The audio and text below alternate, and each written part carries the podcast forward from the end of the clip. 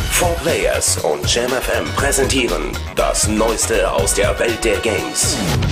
Test 1. White Knight Chronicles. Plattform. PS3. Wertung. Gut. Release. Schon erhältlich. Das Fazit der 4 Players Redaktion. Nach der Erstauflage in Japan hat man für Europa inhaltlich zugelegt. Mehr Aufträge, Voice Chat und Städtebau sorgen für ein deutlich besseres Spielerlebnis. Die Chroniken bieten einen extrem motivierenden Abenteuerspielplatz mit zahlreichen Sammel- und Erkundungsreizen, spannender Story und kurzweiligen Koop-Modus. Test 2. Silent Hill Shattered Memories. Plattform. Wii, PSP. Wertung. Sehr gut, gut. Release. Schon erhältlich. Das Fazit der 4 Players Redaktion. Dieser übernatürliche Psychothriller steckt voller kreativer Ideen und analysiert zum Beispiel die Spielweise, mit der die Handlung teilweise gravierend verändert wird. Während auf Wii die Steuerung einfallsreich genutzt wird, fehlt der PSP-Fassung dieses Atmosphäre extra. Technisch ist der portable Horror ebenfalls schwächer.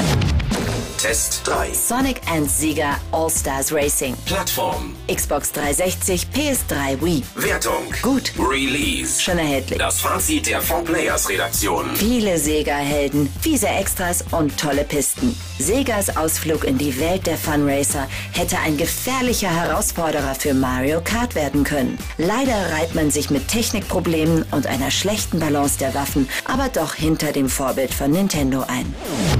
Vorschau 1. Alan Wake, Plattform. Xbox 360. Wertung. Gut, Release. Mai 2010. Der Ausblick der 4 Players Redaktion. Wo ist das grandiose Thriller-Erlebnis, auf das man gehofft hatte? Bisher scheint Alan Wake nur Horror-Action im Stil von Clive Barker als subtiles Grauen zu liefern.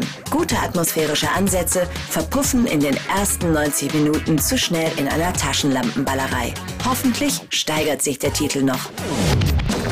Vorschau 2. Just Cause 2. Plattform. PS3, Xbox 360, PC. Wertung. Gut. Release. 2010. Der Ausblick der 4 Players Redaktion. Es ist ein Wechselbad der Gefühle.